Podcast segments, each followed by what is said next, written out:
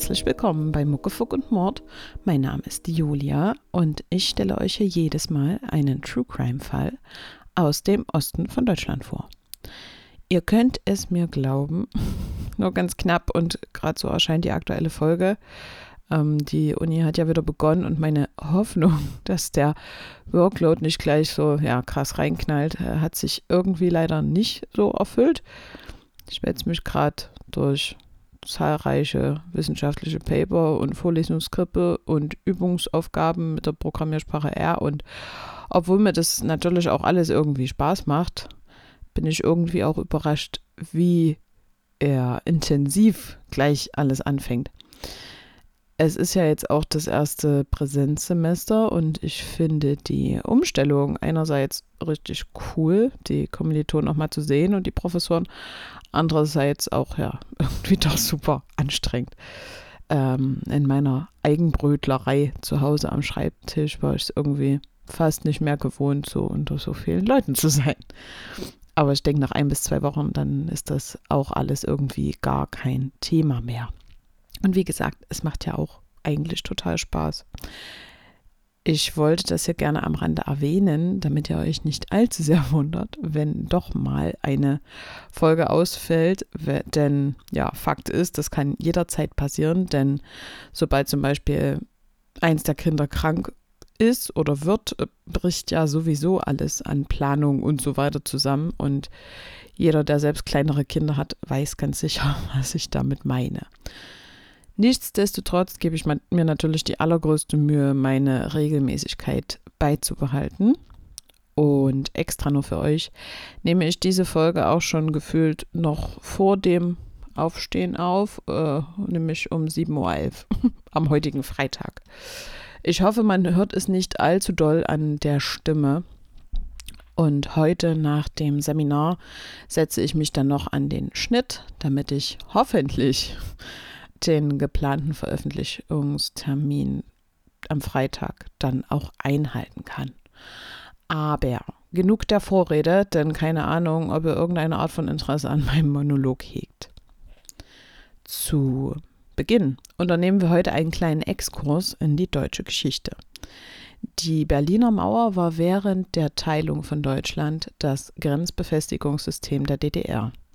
Sie bestand mehr als 28 Jahre, ganz genau nämlich vom 13.08.1961 bis zum 9.11.1989. Sie sollte die DDR von Westberlin hermetisch abriegeln, was zumindest in Teilen ganz gut funktionierte, so wie sich die damalige DDR das vorgestellt hat. So trennte sie Berlin in einen Ost- und einen Westteil. Zusätzlich zur Berliner Mauer gab es noch die innerdeutsche Grenze zwischen West- und Ostdeutschland, also der ehemaligen DDR. Diese war insgesamt 1378 Kilometer lang. Sie war schon neun Jahre vor der Berliner Mauer befestigt worden, um den Flüchtlingsstrom in den, ja, damals sogenannten Westen zu stoppen. Für DDR-Grenzsoldaten galt seit 1960 in Fällen des ungesetzlichen Grenzübertritts der Schießbefehl. Aber erst 1982 wurde dafür formell auch ein Gesetz verfasst bei dem Versuch, die 167,8 Kilometer lange Grenzanlage der Berliner Mauer in Richtung Ostberlin zu überqueren, wurde nach Forschungsstand im Jahr 2009, also die Forschung stammt aus dem Jahr 2009, zwischen 136 und 245 Menschen getötet. Eine genaue Todeszahl ist hier nicht bekannt. Wir begeben uns nun zurück zum 24.08.1961.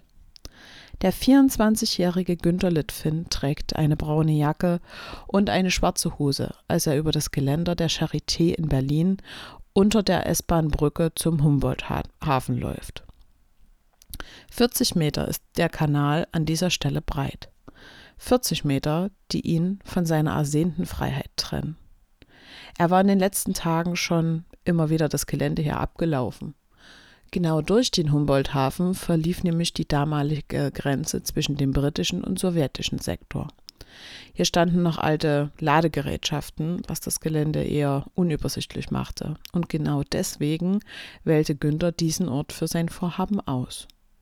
Er hatte seiner Mutter, dem Bruder und der Schwägerin, die mit ihm gemeinsam in einer Wohnung lebten, natürlich nichts von dem erzählt, was er vorhatte.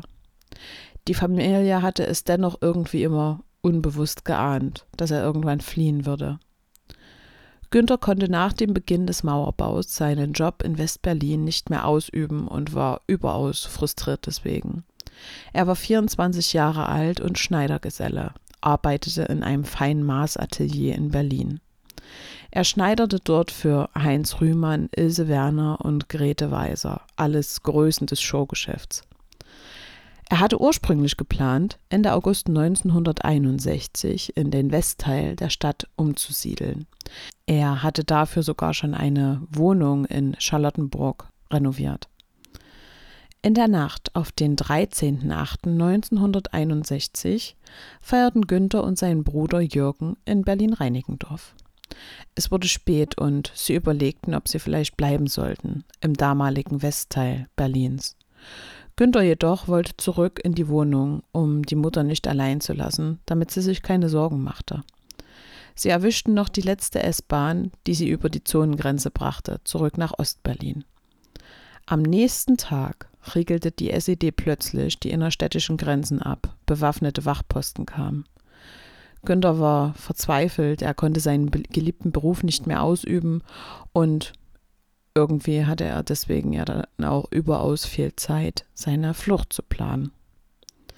Am 24.08., also elf Tage nach der Abriegelung der Grenze, kommt Günther abends nicht zu seiner Familie nach Hause. Was genau an jenem Tag geschah, kann der jüngere Bruder Günther erst Jahrzehnte später wieder aufklären. Am 25.08.1961 wird Jürgen Litfin, der eben erwähnte jüngere Bruder, auf dem Heimweg von der Arbeit abgefangen und verhaftet. Man verhört ihn bis kurz vor Mitternacht. Die Stasi will damals alles über die Westkontakte der Familie wissen, über Günthers Freunde und auch dessen tiefere Absichten, die hinter seiner Flucht steckten. Als er dann nach Hause zu der Mutter kommt, sieht er, was dort in der Zwischenzeit passiert ist. Man hatte die Einrichtung sozusagen auseinandergenommen. Der Inhalt der Schränke war auf dem Fußboden entleert worden, man hatte die Polstermöbel aufgeschlitzt und Jürgen fand seine Mutter zu Hause inmitten des Chaos weinend vor. Da glaubten sie beide noch, Günther sei die Flucht irgendwie geglückt. Vom Tod erfährt er erst zwei Tage später aus der Westberliner Abendschau, einer Sendung im Westfernsehen. Harald Karas verliest, dass Günther Litfin beim Versuch, aus der DDR zu fliehen, erschossen wurde. Jürgen geht dann am 27.08.1961 in das Gerichtsmedizinische Institut in Ostberlin und bekommt dort den Totenschein seines Bruders ausgehändigt. Tod durch fremde Hand, Hals- und Mundbodendurchschuss verbunden mit Ertrinken, steht dort als Todesursache. 16.15 Uhr ist es an jenem Sonntag, als Günther erschossen wird. Die Wachposten waren auf ihn aufmerksam geworden, als er über die Steintreppe in die Spree gelangt war und versuchte, an das Westberliner Ufer zu schwimmen. Sie stehen nicht unten am Hafen, denn da hätte Günther sie beim Ausspähen des Bereichs bemerkt. Sie befinden sich auf dem Stadtbahnviadukt und von dort aus bemerken sie ihn dann auch. Er wurde zuerst zum Stehenbleiben aufgefordert, springt jedoch trotzdem in die Spree. Daraufhin wird ein Warnschuss abgegeben. Er reagierte auch nicht auf weitere Warnschüsse, sondern schwamm einfach weiter, um das andere Ufer zu erreichen. Sperrfeuer wurde abgegeben, Günther machte jedoch noch immer keine Anstalten umzudrehen. So steht es später in einem Bericht der Stasi. Sein Bruder jedoch sagt, er weiß, sein Bruder hätte sich ergeben, die Hände in die Luft gehoben, soweit das im Wasser eben geht. Trotzdem, ein gezielter Feuerstoß wird durch die Grenzbeamten dann abgegeben. Günther war in jenem Moment arg und wehrlos. Woher hätte er auch wissen sollen, dass auf ihn geschossen wird? Beinahe hätte er es geschafft. Weniger als 20 Meter trennten ihn vom anderen Ufer, als ihn eine Geschosssalve in den Kopf trifft. Jürgen, der Bruder von Günther, darf seinen Bruder nicht noch einmal offiziell sehen. Deswegen bricht er eine Stunde vor der Beerdigung in die Friedhofskapelle ein, hebelt den Sarg auf und blickt seinem toten Bruder ein letztes Mal ins Gesicht. Er sagt dann später in einem Interview, er war nicht so verwüstet, wie ich es befürchtet hatte. Ein großes Heftpflaster überklebte sein Kinn, aber sonst war es zum Glück Günther. Sein Gesicht in der Strenge des Todes, abweisend, aber mein Bruder. Ich legte einen kleinen Strauß Blumen in seine Hände. Günther, Günter Litfin ist das erste Opfer des Schießbefehls, das das SED-Politbüro am 22.08.1961 erlässt und gleich am folgenden Tag umsetzt. Damit wird klar, dass Ulbricht, Honecker und alle Genossen die Grenzen der DDR und die Existenz der DDR mit allen Mitteln verteidigen werden. Und eines dieser Mittel, von dem sie noch viele Male Gebrauch machen würden, war Mord. Doch was geschah mit diesen Mördern in der DDR? Die Todesschützen Herbert P. und Heinz R. erhalten vom damaligen Innenminister Karl Maron das Ehrenabzeichen der Volkspolizei, eine teure Uhr und 200 Mark. Unfassbar, dass das ein Menschenleben damals wert gewesen sein soll.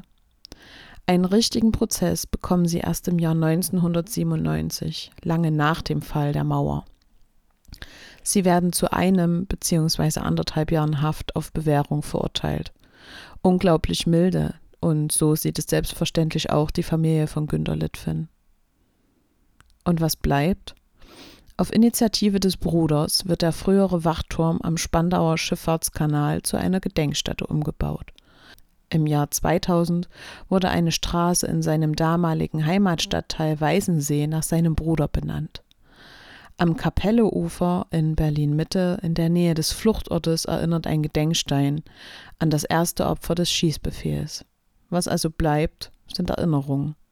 Aber Gerechtigkeit ist das, was die Angehörigen von Kinder Aber Gerechtigkeit ist das, was die Angehörigen von Günter Litfin und vieler anderer versuchter Republikflüchtlinge nie bekommen haben und vermutlich auch nie bekommen werden kurz bevor Jürgen Litfin, der sein ganzes Leben für die Ehre und das Gedenken seines Bruders gekämpft hatte, dement wurde, sagte er in einem Interview, ich habe alles erreicht, was ich erreichen konnte. Ich habe den Namen meines Bruders weltweit bekannt gemacht. Ich habe den Turm gerettet und die weißen Kreuze am Spreebogen mit dem Namen meines Bruders. Mehr kann man gar nicht erreichen. Da bin ich stolz drauf. Wir sind in der Nachbesprechung angekommen. Und ich weiß nicht, wie es euch geht. Mich macht es immer ein bisschen sprachlos und auch hilflos, wie das DDR-Regime damals mit ihren Bürgern umgegangen ist. Damit meine ich nicht nur den Mord an Günter Litfin, sondern auch die Befragung seiner Familie und die Zerstörung der Wohnung, obwohl man ihn ja schon umgebracht hatte. Also man hatte der Familie ja schon das Schlimmste im Prinzip angetan. Im Verborgenen ist da sicherlich noch viel mehr passiert, als man es bis heute fassen und auch begreifen kann, obwohl natürlich auch recht viel ähm, Aufklärungsarbeit geleistet worden ist. Mich macht es dann auch immer ein bisschen sprachlos, wenn Teile meiner Familie doch eher positive Worte über die DDR verlieren. Natürlich nicht über alles, was damals passiert ist und wie die ja, Zustände damals gewesen sind, aber doch sind da einige Phrasen, die da immer wieder auftauchen. Ich habe mir deswegen überlegt, dass wir das mal bei Instagram ein bisschen näher beleuchten könnten. Also Vorurteile oder Aussagen der Familie über die DDR. Oder vielleicht habt ihr sogar noch eigene Erinnerungen oder Erlebnisse, die ihr ja, teilen wollt. Schaut dafür einfach mal unter dem entsprechenden Bild bei Instagram vorbei und hinterlasst gerne einen Kommentar. Außerdem würde ich gern, habe ich mir so überlegt, meinen Instagram-Kanal ein bisschen mehr Leben einhauchen. Vor allem was die Stories betrifft. Ähm, dafür habe ich mir überlegt, ähm, mache ich eine Umfrage in den Stories was euch vielleicht so interessieren würde, also was ich an, ich sag mal, Content anbieten kann. Und ihr könnt mal abstimmen, ob euch das interessiert oder eher nicht so. Und genau, dann habe ich da einen groben Überblick. Und ich würde mich auf jeden Fall freuen, wenn ihr da fleißig mit abstimmt. Okay, nun sind wir aber am Ende der heutigen Folge angekommen.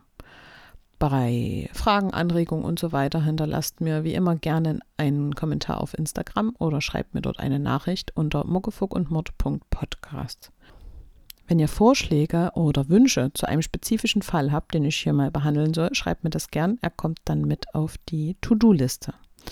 Ich habe auch einen Blog, da könnt ihr vorbeischauen unter muckefuckundmod.de oder ihr könnt mir auch eine E-Mail schreiben unter info@muckefuckundmod.de.